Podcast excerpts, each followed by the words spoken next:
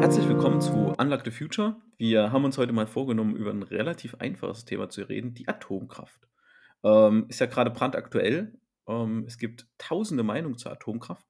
Und wir wollen heute mal ein bisschen über unsere Standpunkte reden, wie das moralische Thema aussieht und äh, wie unsere Sicht darauf ist. Wir waren ja lange Jahre äh, in der Energiewirtschaft tätig oder auch nah an der Energiewirtschaft dran, ähm, haben jeder eine Meinung zur Atomkraft. Die wird jetzt nicht so weit auseinander sein, aber weit genug, um dass interessante Diskussionen aufkommen. Und Sebastian, jetzt kommt dein Part. Cool, ich mag klare Absprachen. Ähm, dieser Podcast wird euch präsentiert von Data Science Mania. Sehr gut. Da könnt ihr euch auch schon drauf freuen, dass da im Dezember äh, große Dinge passieren und auf euch zukommen. Aber erstmal zum Thema. Atomkraft, was ist in letzter Zeit so passiert? Manu, das ist doch dein Bundesland, das ist doch jetzt dein, dein direktes, direkt bei dir um die Ecke. Das ist bei mir direkt ums Eck, ja. Also ich bin ja, ich, ich wohne ja quasi, äh, beziehungsweise dort, wo ich arbeite, ist relativ nah an einem AKW, nämlich das ist dieses äh, Philips Biburg Atomkraftwerk, ne? ISA 2 heißt es, glaube ich, noch. Das ist gerade noch am, am Netz. Das heißt, ich sehe das ab und zu wieder aus dem Schornstein der, oder wie nennt man das denn, aus, der, aus dem Kühlturm, ist richtig, aus dem Kühlturm wieder dann die, die, die Schwaden da rausqualmen, ja. Und äh, hier wird es natürlich ganz hitzig geführt, ja. Also die CSU in Bayern will natürlich ähm, möglichst lange AKW-Laufzeiten haben, ja, und äh, trommelt da ganz kräftig, dass, dass die AKWs weiterlaufen. Und ich habe mir da mal schlau gemacht, ähm, die machen ja wirklich gar nicht viel von der Stromerzeugung in Deutschland aus. Ja. Das sind irgendwie so, ich glaube 2021 waren 6 Prozent. Also 6 Prozent de, des Stroms kommen aus AKWs, wo man sich denkt, so, hm, warum wird da jetzt so eine riesen, so eine riesen Welle gemacht? Ja? Insbesondere, wenn man sich anschaut, was das für Kraftwerke sind, ja. Das sind ja eher dann so, so Grundlastkraftwerke. Also von dem her, ich sage mal so, ich verfolge die Diskussion, aber so richtig für voll nehmen kann ich sie aktuell, kann ich sie aktuell nicht. Wie schaut es denn bei dir aus, Sebastian? Ich denke, das ist der Grund, warum die äh, wichtig sind, weil es Grundlastkraftwerke sind. Also die sind immer da. Dann sind die noch wahnsinnig schnell hoch und runter regelbar. Also ist sie noch äh, regelenergiefähig. Mhm. Und ich glaube, dass daher so eine Relevanz kommt. Und äh, ich hatte mir mal dieses, es gibt ja diesen Stresstest, den die Bundesregierung hat rechnen lassen. Mhm. Den äh, hatte ich mir mal durchgeguckt, so ein paar Slides. Und wenn ich es richtig verstanden habe, dann äh, haben wir in, in Bayern und in Süddeutschland dann zu wenig Strom und im Nordosten zu viel. Und deswegen möchte man die AKWs in die, den Streckbetrieb nehmen. Mhm. Aber, aber Streckbetrieb ist ja einfach nur ein schönes Wort für, ich habe abgebrannte oder relativ abgebrannte Brennstäbe, ja. Da habe ich übrigens lustigerweise einen, äh, einen Arbeitskollege von mir, ja, der hat früher seine Lehre im ISA 2 gemacht. Und der hat gesagt, eines, was er sicherlich nicht machen würde, ist das, was du eben angesprochen hast, Regelenergiebetrieb mit einem AKW. Weil das bedeutet faktisch, du musst diese Brennstäbe, wenn die voll funktionsfähig sind, also kaum abgebrannt, kannst du die quasi aus dem Wasserbecken hoch und runter fahren oder über die Motoratorenstäbe ein- und rausfahren. Da geht es. Aber mit fast abgebrannten Brennstäben würde er das nie machen. Ja? Also es gibt bestimmt bei uns Zuhörer, die würden jetzt sagen, das, das, das stimmt technisch nicht. Dann, dann schickt uns gern was. Aber so wie es ich verstanden habe, ist es mit, wenn du sagst Streckbetrieb mit so fast abgebrannten Brennstäben, keine gute Idee. Also wenn, dann lässt du einfach ein AKW weiterlaufen. Ne? Ja, aber das kann man ja trennen. Das eine ist ja die Grundlastfähigkeit und rege Energie mhm. zu erbringen ist ja nicht Grundlast. Ich, ich finde es halt, es sind, sind 6 Prozent. Äh, die 6 Prozent, warum, warum diskutiere ich, ja genau, warum, warum diskutiere ich um 6 Prozent? Das frage ich mich die ganze Zeit. Baut einfach in der Zeit, wo ihr diskutiert, entsprechend große Offshore-Anlagen oder was auch immer, ja, oder baut 300 Solarzellen mehr aufs Dach. In den Offshore-Anlagen ist ja das Thema, dass er die noch nicht angeschlossen kriegt. Das und weil Bayern was gegen Stromtrassen hat und jetzt haben wir alle Schiss, dass es in Bayern dunkel wird, warum auch immer. Vielleicht sind da zwei BMW-Werke, die unbedingt arbeiten müssen. Mir persönlich egal, ja. Ich wohne im Osten, wir haben keine BMW, wir haben nicht so viele BMW-Werke zumindest. Ja, stimmt. Und äh, diese, das wurde auch schon mal aufgemacht. Lass doch mal die große Industrie dahin ziehen, wo es dann Strom gibt. Und dann treffen wir uns nämlich alle in Brandenburg und in Ostdeutschland wieder. Und dann haben halt die alten Automobilkonzerne ein bisschen Pech gehabt. Hm. Das heißt, Tesla hat jetzt gut lachen. Ja, die haben aber kein Wasser. Also, okay. Ja, die, genau, die haben kein Wasser und haben keine Brandmeldeanlage und es ist die Woche ist die halbe Fabrik abgebrannt. Nicht ganz, aber es gab einen großen Brand. ähm, aber wir kennen ja alle, wie der Energiemarkt funktioniert und die 6% äh, AKW drängen halt die, den, das teure Gas, hat sich ja bis heute, hat sich ja heute auch erledigt, haben das teure Gas halt rausgedrängt aus der Margin Order und Merit Order. Merit, Merit Order, ja. Merit Order, meine ich. Ähm, und haben dadurch den Strom insgesamt günstiger gemacht. Ähm, hat sich aber heute mit dem äh, Gasdeckel auch erledigt mit den 200 Milliarden, äh, die jetzt ausgegeben werden sollen, dass Gas billig ist. Deshalb sind Gaskraftwerke jetzt auch wieder billig. Aber da sind wir ja direkt in dem Thema. Äh, kann ich denn überhaupt Atomkraft bepreisen oder ist es eher so eine Art, naja, Energie äh, für die, die, für die, die wir mehr als äh, Geld bezahlen? Ich meine, da ist die Diskussion, die ja, also ich weiß nicht, ob es mitbekommen hat, die Schweiz, ja. Die hat ja jetzt über einen Volksentscheid beschließen lassen, dass nahe der deutschen Grenze ein Endlager auserkoren wurde, ja. Und du kannst dir vorstellen, wie sehr sich die Anrainer, äh, also die deutsch-schweizerische Grenzregion, äh, äh, freut, wenn da jetzt in irgendeinem, ich weiß gar nicht, wo es rein soll, wahrscheinlich in irgendeinem Salzstock, ähm, vor sich hin rostende AKW-Fässer reinkommen mit, mit abgereicherten äh, Brennstäben. Ja. Also ich hätte da überhaupt gar keinen Bock drauf, ja, in so einer Region zu leben, aber ich komme ja aus dem Süden von Deutschland, ja. So, das heißt, ähm, das ist das Thema. Wir haben ja in Deutschland noch kein Endlager gefunden, aber ich finde es halt, äh, wenn man AKWs betrachtet, wird niemals auch politisch eine Vollkostenbetrachtung gemacht. Ich habe ja sogenannte Ewigkeitskosten. Ja? Das heißt, irgendjemand in 100 Generationen und das ist ja wirklich so, muss für das, dass ich mal 60 Jahre lang Strom hatte, aufkommen. In 100 Generationen. Da denke ich mir so, also wie unwirtschaftlich kannst du das denn machen? Ja, also wenn, wenn genau, wenn du das so betrachtest, ähm, ist natürlich Atomkraft totaler Worst Case. Ne? Du hast diese, diese Anlagen, es ist ja nicht nur, dass das abgebrannte Material äh, kann wieder aufgearbeitet werden. Ne? Das kann ich auch lagern, das nimmt nicht so viel Platz weg, alles gut äh, gibt es vielleicht auch Strategien. Aber die ganzen alten Anlagen, das kannst du ja völlig, völlig vergessen. Ne? Das sieht man alleine schon, äh, die meisten Studien basieren auf dem Recycling von alten Medizingeräten aus Kliniken. Ne? Die haben so Strahlungsquellen, das ist gar nicht viel. Und dieser Aufwand ist, ist einfach schier immens, den du da betreiben musst. Und äh, die Frage ist immer noch, was fährst du für eine Strategie? Ne? Will ich ein, früher haben, sie, haben immer diese, um mal von vorne anzufangen, die Suche von einem Endlager in Deutschland war ja die, ja, wir haben irgendwo, wollen wir das möglichst tief, entweder Salz oder Ton oder whatever, wegbringen. Wir wollen nie wieder daran. Und es schafft ja natürlich lokal auch Arbeitsplätze. Hä? Fachkräftemangel, demografischer Wandel. Die, die Arbeitsplätze, das interessiert heute keine Gemeinde mehr. Oh, schön, ich habe jetzt hier 50 Arbeitsplätze für ein äh, Risiko, dass ich mein Grundwasser äh, kontaminiere. Und dann kommt ja noch dazu, nicht alles, alles das Material, nicht das komplette Material hm, will ich für immer irgendwo verbringen, wo ich nicht mehr rankomme, weil ich es vielleicht wieder auf, aufbereiten kann. Anders ist es halt mit diesen Atomkraftwerken, wenn ich die irgendwo abbaue. Ich weiß noch, wo ich Elektrotechnik studiert habe, da waren wir mal oben in Greifswald, da haben sie die alten DDR-Atomkraftwerke abgebaut. Und da hat man mal gesehen, was das für Dimensionen sind. Da sind ja auch AKWs gewesen, die waren ja nie am Netz. Ne? Deshalb konnte man in die reinlaufen und dann hat man erstmal gesehen, wie viel Tonnen, tausende Tonnen Material das ist. Und die müsstest du alle irgendwohin verbringen. Und ehe du die verbringen kannst, musst du die erstmal klein schneiden und und und. Also der Abbau von so einer Anlage kostet das Zehnfache bis Hundertfache.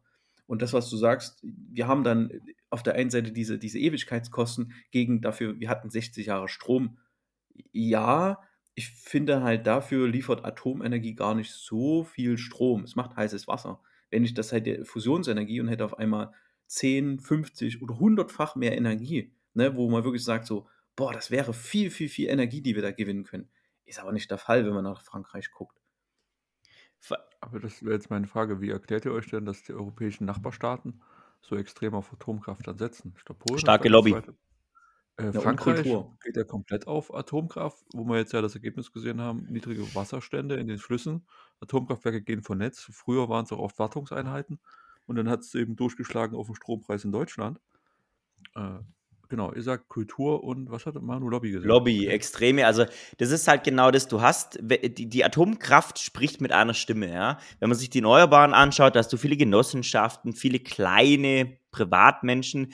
Da hast du keine so eine geschlossene, auf jeder politischen Ebene, vom Gemeinderat bis zum EU-Parlament ist die, ist quasi die Lobbyarbeit von der Kernkraft mit einer Stimme. Deswegen sind die auch einmal so laut, ja. Das ist so ein bisschen, ich ziehe mal die Analogie, so ein bisschen wie mit der NRA, der, diese, diese Waffenassoziation in den USA.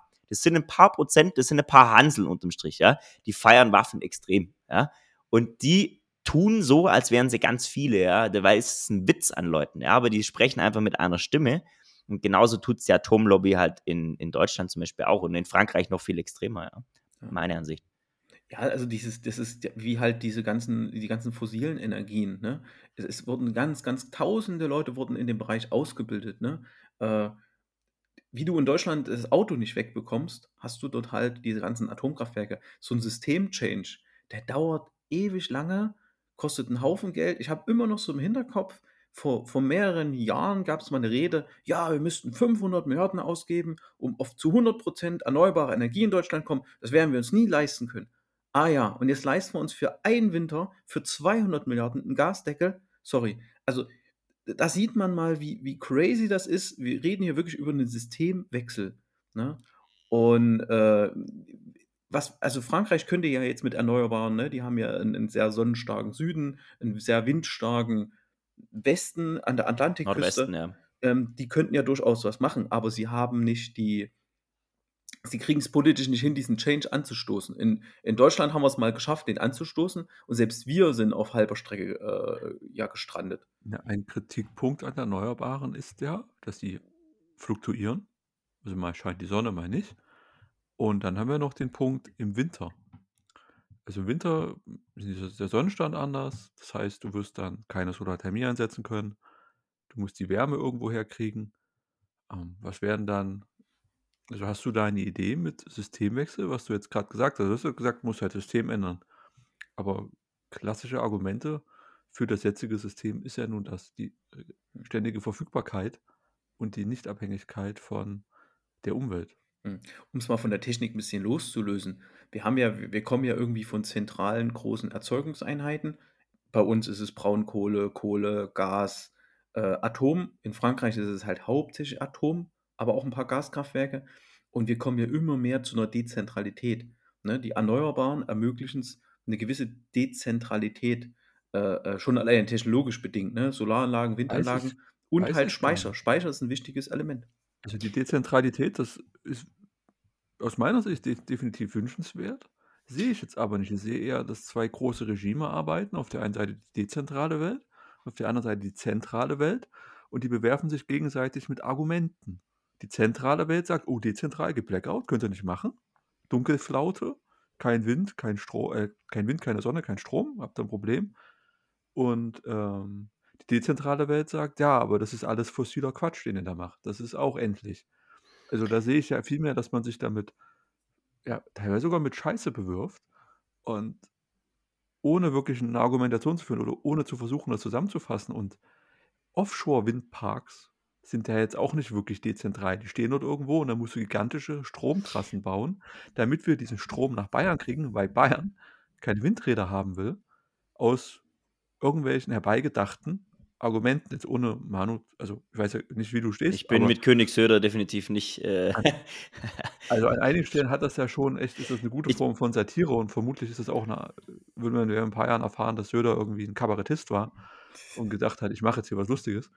Ähm, Genau, das ist das ist ja gerade die Sache, was ich eher mitkriege. Es gibt diese krassen zwei Lager und da ist halt nichts mit äh, es ist nicht entschieden, ob es dezentral wird oder zentral. Aber du bringst ja jetzt du bringst ja jetzt zwei äh, sorry, Manu, äh, Ja, du bringst ja jetzt zwei Härten ins Spiel, ne? Die eine ist, dass die Politik es meines Erachtens verschlafen hat, diesen Weg von von zentral zu dezentral zu moderieren, ne? Schließt sich ja alles nicht äh, schließt sich ja nicht aus. So ganz dezentral wird es nicht und selbst diese zentrale Erzeugung ist jetzt nicht. Ne? Wir haben heute in, ja, selbst in diesen der, großen Kraftwerken eine gewisse Verteilung. Wenn du jetzt sagst, es würde eine Transition geben von zentral hin zu dezentral, dann müsste man ja eine Diskussion führen über, die, über den Netzaufbau. Mhm.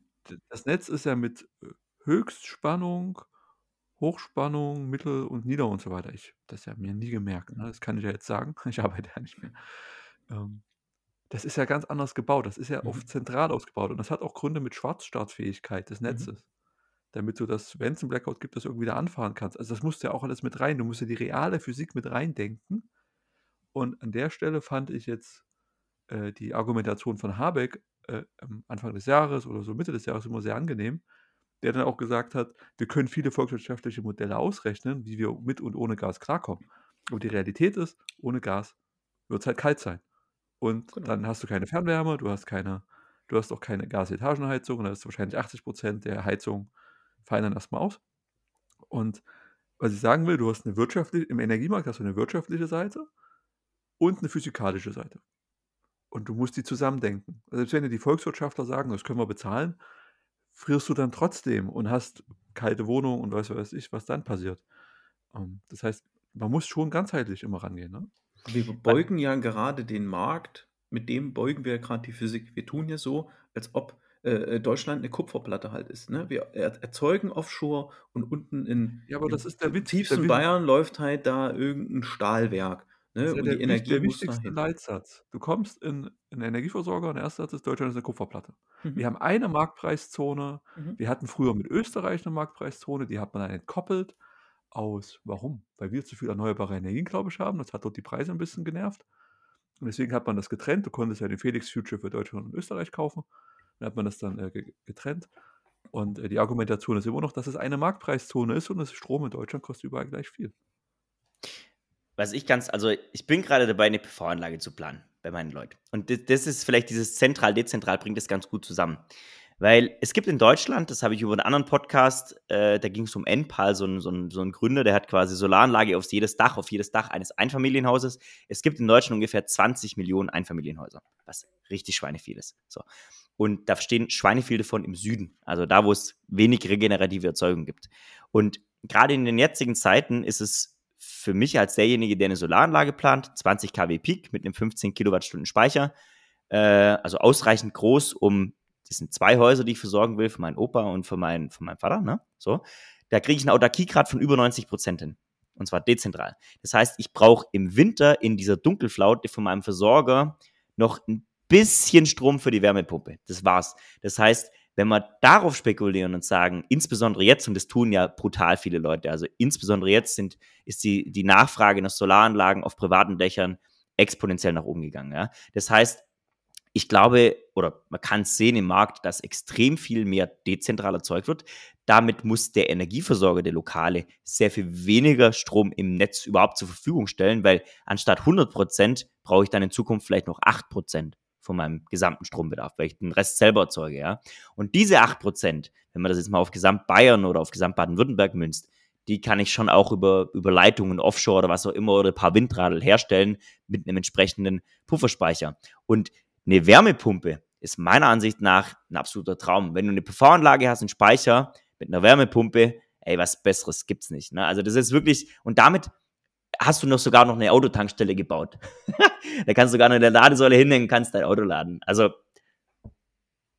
Ich komm, da komme ich jetzt, will das jetzt nicht vermiesen, aber ich gehe davon aus, du hast das gut durchgerechnet.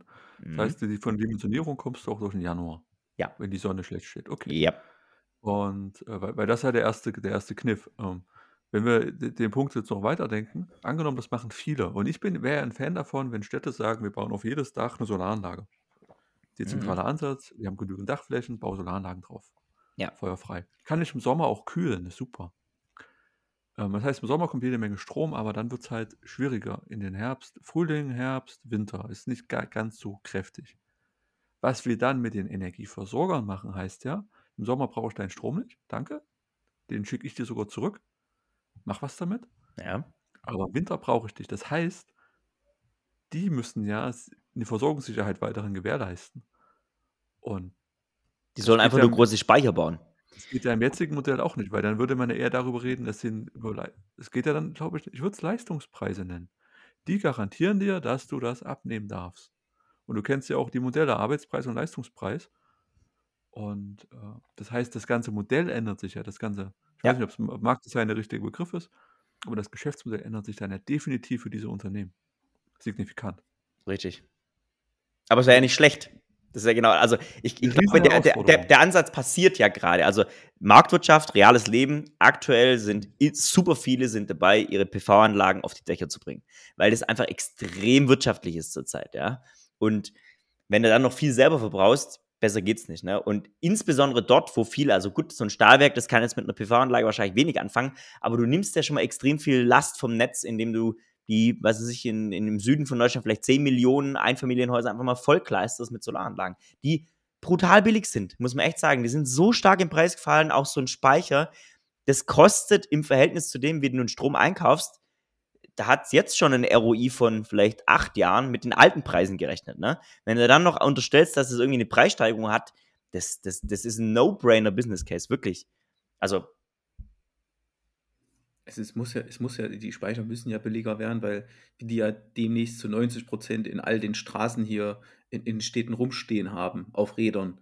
Ne? Und ob ich nur so einen Akku in einem Auto habe oder in ein Haus eingebaut, wo er vielleicht auch zu großen Teilen nicht arbeiten wird, ähm, ist ja mal hingestellt. Aber wir haben ja immer noch den globalen Süden, wo es ja vielleicht in Richtung Wasserstoff halt geht, äh, wo grüner Wasserstoff hergestellt wird. Gehst du da jetzt vom bidirektionalen Laden aus innerhalb der Innenstädte? Ach, das, das Thema bidirektionales Laden kommt ganz, ganz, ganz langsam. Also man muss ja mal sehen, was kommt gerade für Automodelle auf den Markt. Welches also das ist ja kein Speicher, ne? Also, nee, so, es ist kein Speicher, Senke. aber meine, meine, meine Argumentation war jetzt zu sagen, okay, wir werden in Zukunft äh, rollende Speicher ungenutzt in den Straßen stehen haben. Die Autos werden genauso oft stehen, wie die fossilen jetzt gerade stehen. Und äh, wenn, wenn, das, wenn sich das die Leute leisten können, können sie sich auch einen Akku in ihrem Haus leisten, der auch rumsteht und aber wirklich sinnvolle Dinge tut und äh, günstig auf, das, auf den Markt einwirkt. Mhm. Aber für die, für die, ich glaube schon, dass wir Energie importieren werden aus dem globalen Süden. Weniger, aber wir werden das einfach importieren. Es gibt dafür eine Infrastruktur, es gibt eine Industrie, ähm, damit würde ich fest rechnen. Ähm, wir, sind ja jetzt, wir, wir, sind ja jetzt gestartet mit Atomkraft. Ähm, wir sind, wie wir hier sitzen, Erneuerbare ist für uns die Energiequelle, die irgendwie mit am sinnvollsten ist. Aber seht ihr, um wieder auf Atomkraft zu kommen, in ähm, Amerika gibt es halt ganz viele Startups, die so eine Mikroatomkraftwerke bauen, so eine kleine Atomkraftwerke. Da flammt er auch immer mal in Deutschland auf. Die wollen tausende kleine Atomkraftwerke bauen, weil die haben ja ein ganz anderes Energienetz und die müssen sehen, dass sie langfristig Energienetz halt stabilisieren. Und die setzen schon auf Atom, die Amis. Jetzt sind wir da ein Aber Stück weg. Ähm, ob das so kommt, muss man halt sehen. Aber es gibt auf jeden Fall die Bewegung und wie, wie Bill Gates oder sowas, die stecken einen Haufen Kohle da rein. Also da wird einfach Kohle reingesteckt, es gibt Startups, es muss nicht kommen, kann kommen. Was, was denkt ihr darüber, Manu? Ich würde immer gern technisch verstehen, was ein Mini-BHK, äh, Mini-AKW sein soll, weil ich meine, bisher ist für mich ein AKW ein riesengroßer Monolith, ja. Also wie schaffst du es das überhaupt in eine kompakte Form zu bringen?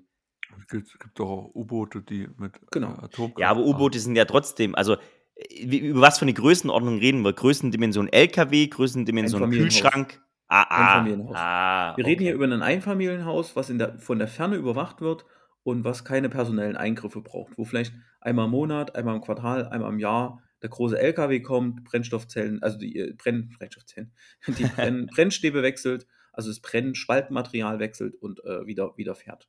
Ne? Und sonst Wie viel Sprengkraft die, haben die? Hm, wie viel Sprengkraft? Ja, äh, man kann damit ja nichts anfangen. Die haben ja mit einer Atombombe nichts zu tun. Ja. Aber wenn die naja, aber dann ist es dann schon laut. Genau, ist die hm, Ukraine aktuell, ne? Ja, ja, also, also Ukraine nochmal ganz spannendes Thema, das, da komme ich dann später vielleicht mal drauf, da habe ich was Interessantes gelesen, was da wirklich gefährlich ist. ähm, aber diese kleinen Atomkraftwerke sind für, so für den autarken Betrieb halt gebaut und wirklich auf Grundlage auch von, von denen, äh, die für U-Boote und für Schiffe halt gebaut sind. Ne, es gibt ja auch für den zivilen Bereich, es gibt ja heute schon Firmen, die bauen für den zivilen Bereich gerade ein Schiff, die hier in die Antarktis da fahren, haben halt einen Atomreaktor an Bord. Macht Wärme, macht Strom. Also äh, wir gehen mal davon aus, dass es technisch machbar ist bei den gleichen Risiken wie bei einem großen Atomkraftwerk, nur dass wir jetzt 1000 Stück auf eine, eine, ein großes Land äh, verteilen und die erzeugen halt Energie. Ein Bruchteil davon, nicht mehr ganz so effizient, weil wir wissen, je größer eine Maschine wird, desto effizienter wird sie. Ähm, ist natürlich schon wieder weniger effizient. Ne? Ich hätte vor uns die Effizienz von, also von AKWs bemängelt. Ähm, auf jeden Fall gibt es den Trend, dass es in Richtung kleiner AKWs halt gibt, um so Braunkohlekraftwerke, Gaskraftwerke zu ersetzen einfach. Also ich mag die Vorstellung nicht, dass da irgendwas vor sich hin leuchtet und explodieren kann. Ich finde, also ich, ich glaube, du willst auf das Thema Brückentechnologie raus, oder? Stefan, also dass man sagt, man hat jetzt hier irgendwas, oder, also die Frage ist ja, in welcher Zukunft reden wir? Also wenn wir sagen, wir reden über 2100, dann ist es definitiv der falsche Weg, weil zu diesem Zeitpunkt sollten wir schon längst über das Thema erneuerbare Speicher und, also da sollte das flächendeckend ausgerollt sein und auch vom Preis her einfach ein No-Brainer. Ähm, Ich glaube, der Ami denkt, der Ami denkt das nicht vom, äh, der Amerikaner denkt das nicht vom äh, äh, als Brückentechnologie. Der denkt einfach nur, es sind billige Gestehungskosten feuerfrei. Und Aber wie billig kann denn sowas sein? Startups, Startups versprechen ja erstmal was, ne? Hm. So, halt, sind halt, sind halt Star, sind, ja, so richtig Startups sind es nicht, ne? sind große zivile Firmen, die diese Dinge anbieten und sagen halt, okay, wenn wir die in Masse herstellen, sind die Gestehungskosten super gering, einschätzbares Risiko, von der Ferne betreibbar, so. Das ist ja immer noch dasselbe Land, das Fracking für eine gute Idee hält, ne? Mhm, genau. Das. Okay, gut, danke. Beweisführung abgeschlossen, ist okay. Ja, ja. Ja, das findet auch, das sind auch andere Sachen, die irgendwie ganz, ganz gruselig halt sind, ne? Ich, ähm, ich, ich denke halt so, insbesondere in Amerika, kapitalistisches Land, ne, wird sich das gegen den Markt behaupten müssen. Und meine These ist folgende. Schon jetzt ist, äh, ist quasi Erneuerbare, also Speicher plus beliebige Erzeugung, PV oder so, äh, oder äh, Windkraft, dermaßen billig, dass du da selbst mit deinem Mini-AKW nicht gegen ankommst. Denke ich, also, denke ich ja auch. Ne? Ja, und ja. in China sieht man halt auch, also Chinesen bauen auch, muss man gar nicht verhehlen, die bauen Kohlekraftwerke, die bauen äh, äh, Atomkraftwerke und bauen aber Erneuerbare aus. Allein letztes Jahr haben die so viel Wind und PV zugebaut, wie wir in der, den ganzen zwei Jahrzehnten davor. Also es ist Irrsinn, was da gerade äh, passiert, aber die brauchen diese massive Energie auch. Gut, wir werden jetzt eine Rezession nächstes Jahr sehen, da wird es ein Stück halt zurückgehen. Ähm, wir haben ja auch noch ein Land, äh, Japan setzt ja auch noch massiv auf Atomkraft. Die haben da ja auch noch nicht abgeschworen, äh, der Atomkraft. Ähm, jetzt geht man nicht davon aus, dass das gleich wie in der Ukraine jetzt so ein Angriffskrieg äh, vom Nachbarland, ähm, dass das so, dass das weltweit irgendwo noch passiert, aber auszuschließen ist es nicht. Und interessanterweise, ich habe äh, letztens einen relativ langen Podcast von so einem Experten gehört, wo es darum ging, was ist denn wirklich gefährlich? Es ist nicht gefährlich, wenn ein Atomkraftwerk bombardiert wird. Ne, die sind dafür ausgelegt, dass ein Flugzeug drauf fallen kann. Was aber gefährlich ist, äh, die Lagerhalle für die abgebrannten äh, Brennstäbe, für das Spaltmaterial, das ist gefährlich. Die sind dafür ausgelegt, dass sie nicht nass werden, dass, dass das Haus stabil ist, aber die sind nicht dafür ausgelegt, dass dort irgendwie drei Mörser einschlagen oder dass die übers Gelände fahren. Ne? Und in dem Krieg sind noch andere ganz gruselige Sachen passiert. Die sind zum Beispiel mit, mit Panzern durch, äh, durch Tschernobyl gefahren. Der Wissenschaftler, der, der hat gesagt, es ist total Irrsinn. Die waren froh, dass sich über dieser, äh, dass sich eine Humusschicht über diese ganze strahlende Erde gebildet hat, dass wenn Wind kommt und so, dass das nicht weiter verteilt wird. Und durch dieses Gelände, hochkontaminiertes Gelände, sind sie mit den Panzern gefahren. Äh, haben selber sich Soldaten verstrahlt, die wahrscheinlich nicht ein langes Leben jetzt haben werden. Also totaler Irrsinn, was in chaotischen Zeiten, und ich sage es das mal, ein Krieg ist eine chaotische Zeit, chaotische Bedingungen können auch durch andere äh, Umstände entstehen und was dann mit so einer Technologie passiert, die so eine Stabilität braucht, weil ich erkaufe mir ja das teuer durch Stabilität. Ne? Und wie mhm. wir wissen, manchmal ist Stabilität einfach mega teuer. Ich will auch noch mal folgendes: Du hast Japan eben angesprochen und hast gesagt, naja, Japan hat sich auch noch nicht so richtig von AKW verabschiedet. Folgende These in den Raum. Ich glaube, in in, sagen wir mal, industrialisierten Ländern, Japan gehört auf jeden Fall dazu, ja, da hast du die politische Elite, die sind, äh, das ist die, die, die Boomer-Generation, ja, oder sogar später, ja. Das heißt, diejenigen, die dort die energiepolitischen Zügel ziehen, das sind 60 plus, ja. Und die sind in einer Zeit aufgewachsen, wo Atomkraft und zentrale Erzeugung vielleicht eine gute Idee war. Ich glaube, wenn du dort wenn du dort jüngere Leute, also Generation Z muss nicht unbedingt, aber halt irgendwo äh, jünger halt, ne, zwischen 20 und 40 an den Schaltstellen der politischen Macht hättest, dann würde die Welt nochmal anders aussehen. Im Sinne von, äh, wenn wir jetzt in 20 Jahren vorspulen, dann wird die, die Boomer-Generation nicht mehr das politische äh, Zepter in der Hand halten. Ich glaube, dann hast du auch nochmal einen riesengroßen Stellhebel. Also das, das, auf, das auf jeden Fall, aber ich würde jetzt die Generation nicht gegeneinander ausspielen. Ich würde lieber mal dazu kommen, dann lass doch mal eine, eine Regierung oder Entscheidende, ja. lass doch doch sehr homogen sein. Mhm. Ne? Guter Anteil zwischen Männern und Frauen, also nicht guter Anteil, sondern halbe halbe. Äh, eine gute Aufteilung im Alter äh, von Minderheiten und und und, dass wir diver wie überall, ne, diverse Regierungen, diverse Teams, die kommen immer bei solchen Sachen vielleicht nicht schnell zu einer Lösung, aber zu einer besseren Lösung. Und man muss aber fairerweise sagen, Japan hat keine natürlichen Bodenschätze zur Energiegewinnung. Ein bisschen Gas haben sie. Ähm, das ist halt, ne, und die haben halt nicht so viel Fläche für Erneuerbare. Könnten natürlich ohne Ende Offshore-Parks bauen, könnten Solar, äh, könnten äh, Erd, Erdwärme nehmen. Äh, die haben sie sind eigentlich prädestiniert dafür. Ist aber auch ein Change und dafür musst du halt einfach, musst du halt einfach Geld ausgeben. Und das Interessante unserer heutigen Zeit ist, es gibt ein immer weiter so, bis die, die Kosten äh, zu hoch, also bis, bis die Kosten einfach zu hoch wären, dass ich mich dann doch mal irgendwie entscheiden muss. Ja, aber seitdem wir entdeckt haben, dass wir unbegrenzt Geld drucken können, ist das auch völlig Wurst geworden. Ne? Und es, es wird ein immer weiter so geben. Mhm. Ist es deine, also es hört sich sehr dystopisch an. Natürlich hört sich sehr dystopisch an. Ich bin heute von der Meldung, dass wir auf einmal für Gas äh, 200 Milliarden ausgeben. Man muss sich mal überlegen, wo die 200 Milliarden hinfließen. Ne? Also, Fossile Konzerne, ja. Ne? Also, Hol mich doch mal ab. Also ich habe das. Achso, ja, heute, heute wurde die, heute wurde der Gas, die, der, der, der Gaspreisdeckel wurde heute beschlossen. Normalerweise sollte es ja eine Umlage geben für Gas. Damit hätten die Gaskunden die höheren Preise, quasi Uniper, die Beschaffungspreise finanziert. Und äh, faktisch deckelt jetzt der Staat, ich glaube, Frankreich macht so und Großbritannien auch. Wir deckeln den Gaspreis bei Höhe X. Morgen wird es da bestimmt größere äh, Berichte drüber geben.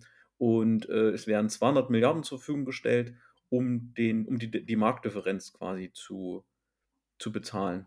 Das heißt, komplett. Aber nur bei Gas, nicht bei Öl, nicht bei Holzpellets, nicht bei anderen Brennstoffen, nur bei Gas. Das heißt, es ist der Großhandelspreis, der regelt sich nach Angebot und Nachfrage. Und der äh, ja, kannst du eigentlich gar nicht mehr so sehen, weil ja Uniper zum Beispiel, die jetzt verstaatlicht worden sind, faktisch, äh, machen 40 Prozent des Marktes aus. So, Punkt. Haben die ja vorher auch schon. Also da gab es aber auch Angebot und Nachfrage. Ja, ja, ja, ja, Ist ja immer noch dann dasselbe.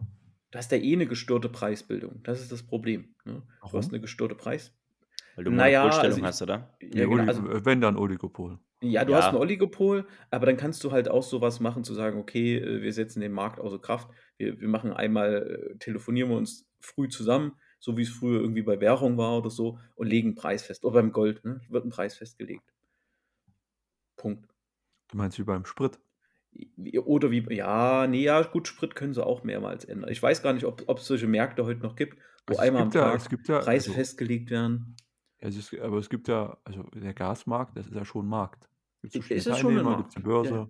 Ja. ja, ja, natürlich. Das heißt, ja. der wird ja auch frei sich bewegen, aber der Endkundenpreis ist jetzt gedeckelt, oder was? Der Endkundenpreis ist gedeckelt. Also der, der für die Firmen der Einkaufspreis, ne, um die Industrie und die Privat, das ist so ein Schutzschirm quasi für die, mhm. für die Industrie und für die Privatkunden.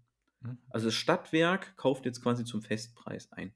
Und das Gap wird quasi ausgeglichen mit den 200 Milliarden. So mein Verständnis von heute. Mhm. Ich hoffe, morgen gibt es mal noch äh, einen größeren Artikel drüber, wie sie sich das vorgestellt haben, weil das musst du erstmal jemanden, also es ist sehr fragwürdig, ob ich jetzt mir einen Winter leiste mit 200 Millionen, äh, Milliarden. Ja. Das ist eine ähm, extreme Fehlentscheidung. Es ist zweimal Bundeswehr halt, ne? Das ist zweimal Bundeswehr, es ist, äh, es ist ein Drittel, äh, äh, 100% Erneuerbare im Jahr kaufen, es ist, es ist, es ist richtig Aber was wäre jetzt, was wär jetzt euer, also klar, wir sind jetzt keine Experten auf dem Thema, was wäre jetzt euer Wunsch gewesen, wo ihr jetzt sagt, das ist eine klare Fehlentscheidung? Preissignale hm. müssen komplett durchschlagen. Preissignale müssen komplett durchschlagen. Ja. Lieber die Leute direkt retten und äh, äh, dann, klar, es ist erstmal hart, ne? Ich würde es auch nicht dazu kommen lassen, als Staat hinten raus die äh, Preis, also die Insolvenzen. Aber ja am Ende über was reden wir? Wir reden davon, dass 20 bis 30 Prozent der Rentner in eine Privatinsolvenz rasseln würden. Ne? Arbeitnehmer und so mal noch gar nicht betrachtet. Das ist ja das, das ist ja das Thema. Ne? Ähm, aber das sind halt. Das wir sind müssen dann noch vielleicht was. Also aus meiner Sicht ist, ich glaube, es betrifft ja noch viel mehr Leute, da ja die gesamte Fernwärme davon betroffen ist. Genau, das sind dann so indi indirekte Sachen. Aber du musst ja mit was, keine Ahnung, also du hast heute ein, du hast heute ein, ein irgendwas verachtfacht den Preis. Wir machen es mal einfacher, dystopisch, wir verzehnfachen den Preis von irgendwas. Und mir kann niemand sagen, wenn jetzt der Preis von irgendwas verzehnfacht, dass es nicht auf die Nutzung nicht durchschlägt und dass das nicht auf alles durchschlägt. Ne? Aber die Deutschen haben jetzt ganz normal geheizt. Ne? Hier hängt noch kein Zettel, hier ist noch nichts passiert. Also man kann schon sehen, dass der Gasverbrauch zurückging. Das ja, aber jetzt nicht so signifikant. Wie bei einer Zehnfachung irgendwas. Guck mal, wenn sich jetzt der Preis für Bier verzehnfachen nee, würde, da, da, würde da ich kein Bier mehr trinken. Hm. Ja, nee, da unterstellst du ja aber, dass die, dass die Nachfragesensitivität also sich linear durchsetzt. Das ist ja auch nicht der Fall. Du, wir, kennen ja, mhm. wir kennen ja die Sensitivität, Sensitivitäten mhm. im Markt da an der Stelle nicht. Das, das, das stimmt wohl. Und wir reden jetzt über, über eine Grundversorgung von Wärme. Mhm. Da brauchst du was. Das ist wie wenn du ein Auto brauchst zum Fahren. Dann brauchst du halt ein Auto, scheißegal, was es kostet. Genau. Wenn du zur Arbeit kommen musst, dann brauchst du ein Auto. Und wenn das halt teurer wird, dann musst du es Genau. immer noch haben. Genau. Dann musst du immer noch äh, den Sprit dafür bezahlen. Aber ich bin an Das der heißt, Stelle so hart. Es sind jetzt keine vollständigen Märkte, die Mhm. du da unterstellen kannst. Genau. Also ich bin jetzt an der Stelle, entweder lasse ich die, die äh, habe ich einen Markt und diese Preissätze, also die, die, die, die, der Preis kann seine völlige Wirkung entfalten, oder ich gehe als Staat hin und sage, wir machen ab morgen Planwirtschaft. Punkt. So, dann verhandle ich als Deutschland mit Russland, mit den ganzen anderen Ländern, für wie viel können wir in euch das Scheißgas einkaufen, schlagt noch irgendeine Verwaltungsgebühr drauf und verteilt das nach irgendeinem Schlüssel an die Stadtwerke in, in. Deutschland. Was Punkt. mich halt kein noch- Trader, kein. Markt, kein Verhandeln, kein gar nichts. Ich mache als Staat das wieder. Was mich halt extrem nervt, ist, äh, viele Deutsche haben so eine Vollkasko-Mentalität. Da heißt so, ja, wir sind ja zehn Jahre gut mit Gas gefahren. So, nee, es war einfach noch nie im fucking Leben eine gute Idee, mit Gas zu heizen. Es war es noch nie. Ne? Wenn ich auch 2010 schon geschaut habe, hey, okay, wo beziehen wir das Gas her aus Russland? Ja, aus einer, aus einer fucking Autokratie, einer Diktatur. Super. Das heißt, ja, jetzt wache ich auf und denke, oh, auf einmal wird Gas real bepreist. Das ist wirklich so teuer, weil es kommt einfach aus einer Diktatur. So, das heißt, jetzt, jetzt, spätestens jetzt muss ich aufwachen und sagen, oh, das war eine blöde Entscheidung. Hätte ich aber vielleicht schon vor zehn Jahren merken können, dass es keine gute Entscheidung war. Und ja, Also- es gibt viele Mieter, bin ich völlig fein, ja. Also es gibt, ich bin selber hier auch Mieter, ja.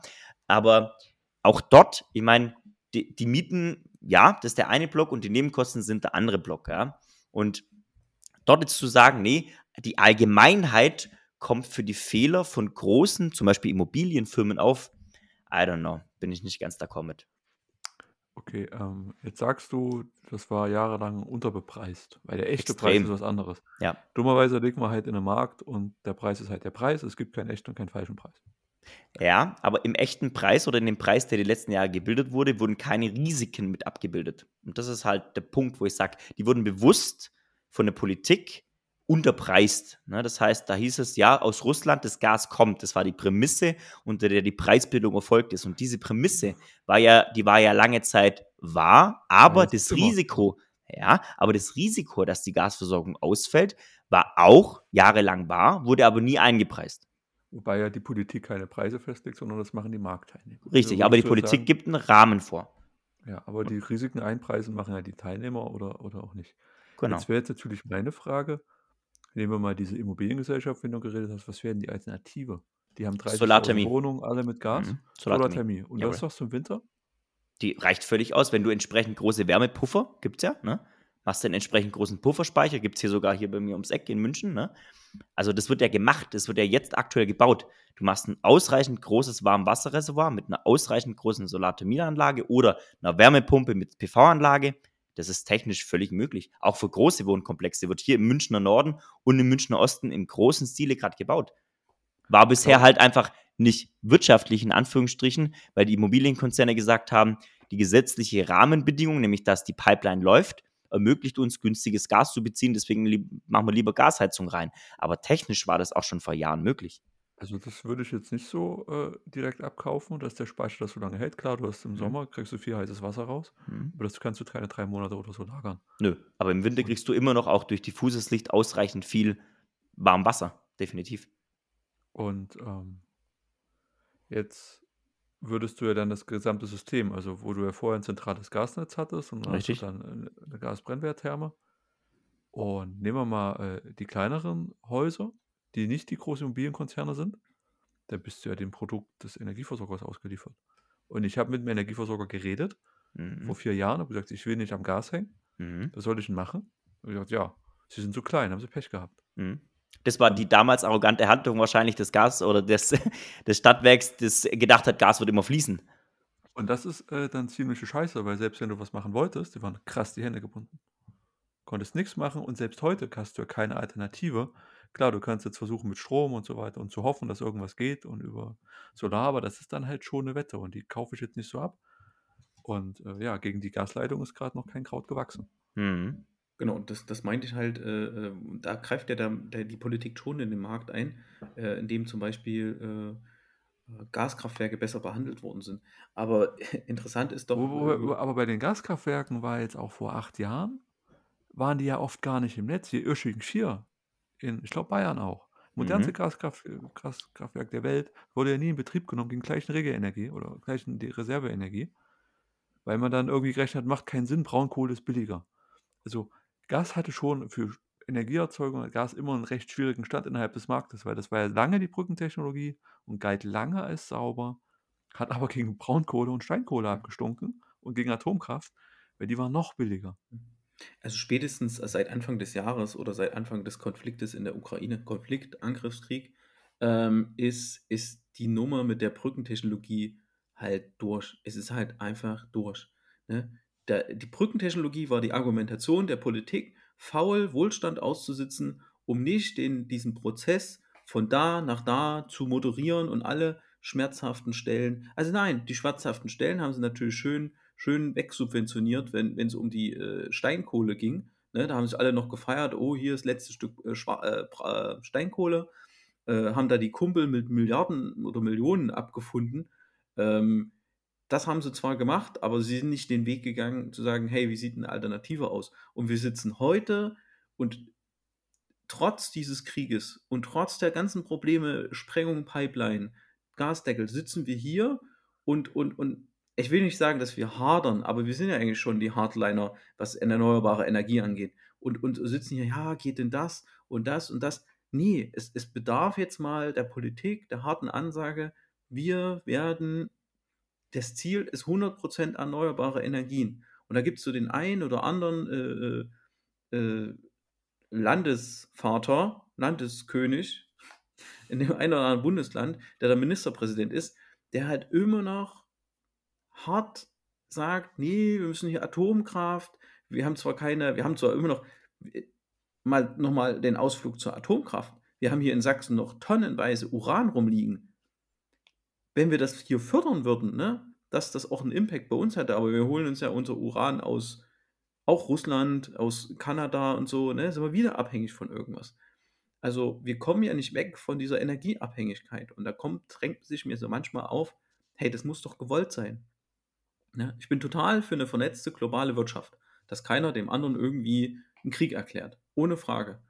Aber da, wo du halt Abhängigkeiten hast, die dir zum Problem wären, wenn hier mal in, in Corona auftritt, eine globale, irgendeine globale andere Bedrohung halt ist, alle Lieferketten zusammenbrechen, komplett die Energieversorgung in Frage steht, das finde ich schon sehr, sehr, sehr problematisch.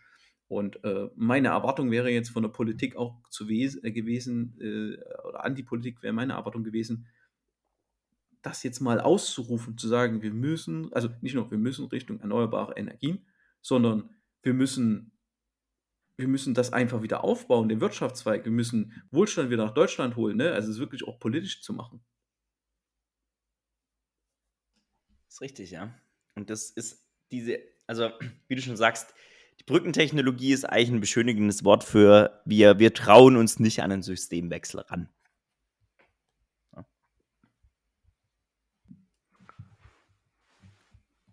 Wollen wir das? Wollen wir positiv enden, Sebastian? Okay. wie, wie, kriegen wir jetzt die Kurve zu? wir hatten fast schon ein Streitgespräch, ey, aber nein, nein, das ist ja auch mal. Das, das, das, war ja, das war ja versprochen, ne? Und wir sind ja auch ein bisschen. Wir waren ja gar nicht dieselbe so Meinung der, haben, ne? Genau, ja, aber wir, wir, sind ja dann doch hier und da schon ein bisschen auseinander. Und ja. wir sind ja gar nicht so auf Atomkraft pro und contra eingegangen, weil meines Erachtens für Atomkraft gibt es halt kein Pro. Ne? Ja. Ne? Das ist halt, keine Ahnung, äh, Anfang des 20. Jahrhunderts äh, haben wir irgendwie Kindern auch irgendwie noch Drogen gegeben, weil es halt wirksame Medizin war. Weißt du, und heute ist es ein verbotenes Betäubungsmittel. Also, ne, und Atomkraft ist genau das. Atomkraft ist, war so ein Hype. Ich glaube, ich wäre damals genau der gewesen, wo sie diese Bleibahn, ich glaube in, in, in Chicago war das, wo sie in der Turnhalle ähm, aus Bleibahn äh, so einen alten Atomreaktor aufgebaut, also so ein, so ein, so, so, so eine kleine Burg aufgebaut haben mit so kleinen Stäben und da drinnen haben sie, das war der erste Atomreaktor, glaube ich. Und, und du hättest das gefeiert, meinst du? Damals war das super gehypt. Damals hatten sie, ja, da können wir jetzt in Autos und das und das und das und kostenlose Energie und das war mega gehypt. Tesla. Te Tesla, genau, Tesla. Das ist heute mit Stefan, äh, ich wollte wollt nur sagen, keine Sorge, du machst das heute schon. Wir werden in zehn Jahren sagen, alles Kacke. Ja, ja, was für ein Idiot. Ja, das Weltall vermüllt. ja, natürlich. Und da wirst du dich auch hinsetzen sagen, Mensch, ja. ich habe das vor zehn Jahren völlig gehypt und abgefallen. Keine Sorge, deine Zeit kommt noch. Nee, ich, glaub, ich glaube, das, ich glaube das, das, das, das erkennst du eher in 50 Jahren. Ne? Ähm, weil dann kam ja das Space Age und dann kam ja, hm, hm, und äh, guck mal, vor, vor, vor ein paar Jahren, ich habe selber ein normales Benzinauto halt gehabt und heute denke ich mir, nee, ich will nicht mehr so ein Auto unterhalten, um auf Arbeit zu kommen. So. Und da ändert sich ja halt auch was. Ne? Und ich wollte halt gerade deshalb sagen, okay, Atomkraft, es mag ja Pros dafür geben, die sind aber aus der Zeit gefallen und die Moral macht diese Pros total kaputt. Ne? Das heißt, also, das Positive, wo wir in die Zukunft schauen, ist im Grunde die Zukunft gehört den Erneuerbaren. Die Zukunft äh, gehört den erneuerbaren Energien und forschen und gute Lösungen halt finden. Ne? Und halt auch daran glauben, dass irgendwie Lösung in der, in der Zukunft liegt und nicht in der Vergangenheit. Das wäre so meine Message auch an die Politik. Versucht doch nicht immer das Rad zurückzudrehen, äh, nur weil es da mal besser war. Es funktioniert halt einfach nicht. Wir gehen doch auch nicht zurück. Oh, Auto ist scheiße, machen wir jetzt wieder Pferdekutsche. Nie. Also, ne, glaubt doch einfach dran, dass auch in Zukunft irgendwo müssen wir danach suchen. Wir müssen äh, äh, da Leute hinbringen, aber da liegt doch, da liegt auch was Positives. Ne? Das ist doch ein schönes Schlusswort, Stefan. Machen wir Knopf. War sehr schön mit euch die Diskussion. Auch wenn viel Energiemarkt und weniger Atomkraft dabei war. Und vielen Dank. Danke dir. Danke.